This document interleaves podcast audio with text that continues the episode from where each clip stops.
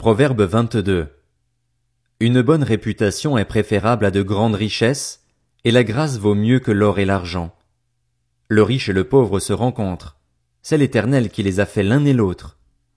L'homme prudent voit le mal et se met à l'abri, mais ceux qui manquent d'expérience vont de l'avant et en subissent les conséquences.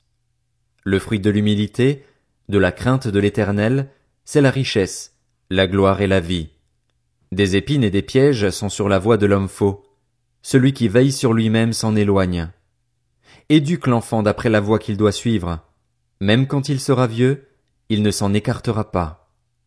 Le riche domine sur les pauvres, et celui qui emprunte est l'esclave de celui qui prête.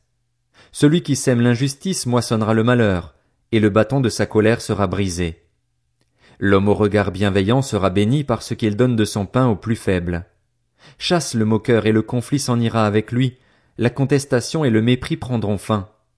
Celui qui aime la pureté du cœur a la grâce sur les lèvres et le roi pour ami.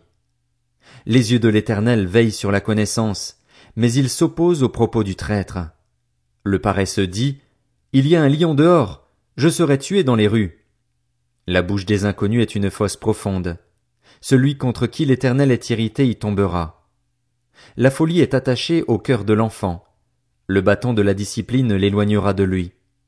Celui qui exploite le faible pour augmenter son bien ou qui donne aux riches n'arrive qu'à la misère. Tends l'oreille, écoute les paroles des sages. Applique ton cœur à ma connaissance. En effet, il est bon que tu les gardes au fond de toi et qu'elles soient toutes présentes sur tes lèvres.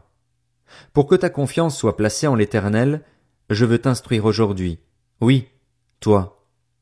N'ai-je pas déjà mis par écrit à ton intention des conseils et des paroles de connaissance pour t'enseigner des choses sûres, des paroles vraies, afin que tu répondes par des paroles vraies à celui qui t'envoie? Ne dépouille pas le faible parce qu'il est faible et n'écrase pas le malheureux à la porte de la ville, car l'Éternel défendra leur cause et dépouillera de leur vie ceux qui les auront dépouillés.